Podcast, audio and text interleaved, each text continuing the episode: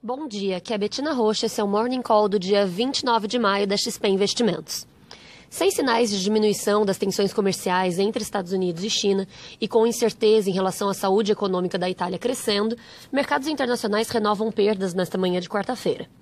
Futuros dos Estados Unidos apontam para mais um dia de queda depois de um fraco fechamento na terça-feira, após o comentário do presidente dos Estados Unidos, Donald Trump, de não estar pronto para negociar com a China.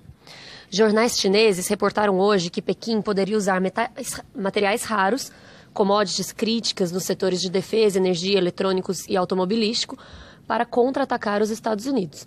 Maior produtor do mundo, a China oferece, fornece cerca de 80% das importações desses metais dos Estados Unidos. No Brasil, o Senado aprovou a MP 870 da reorganização administrativa e, ao pedido do presidente, que sabiamente enxergava risco para aprovação da matéria, deixou o COAF no Ministério da Economia.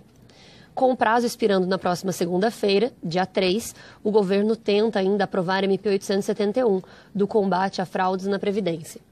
Como antecipado, Bolsonaro se encontrou com os presidentes do STF, do Senado e da Câmara para discutir um pacto a ser assinado em junho em torno de cinco temas: reforma da Previdência, reforma tributária, a revisão do Pacto Federativo, desburocratização e segurança pública. O encontro é mais simbólico do que prático. O governo revisou a estimativa de montante de créditos suplementares necessários para o cumprimento da regra de ouro de 249 bilhões de reais para 147 bilhões. O relator do, no Senado, por sua vez, quer dar permissão para a captação de apenas 70 bilhões de reais. Até o final do ano, portanto, para não descumprir a regra do ouro, o governo precisaria encontrar recursos extraordinários ou voltar a pedir alívio para o Congresso.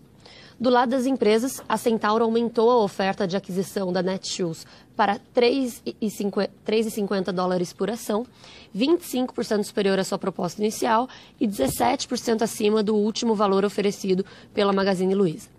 Na quinta-feira, dia 30 de maio, está marcada a Assembleia de Acionistas da Netshoes para deliberar sobre a proposta feita pela Magazine Luiza e apenas se a oferta for rejeitada, outra Assembleia pode ser convocada para avaliar a oferta da Centauro. Com isso, ficamos por aqui. Bom dia a todos. Bom dia.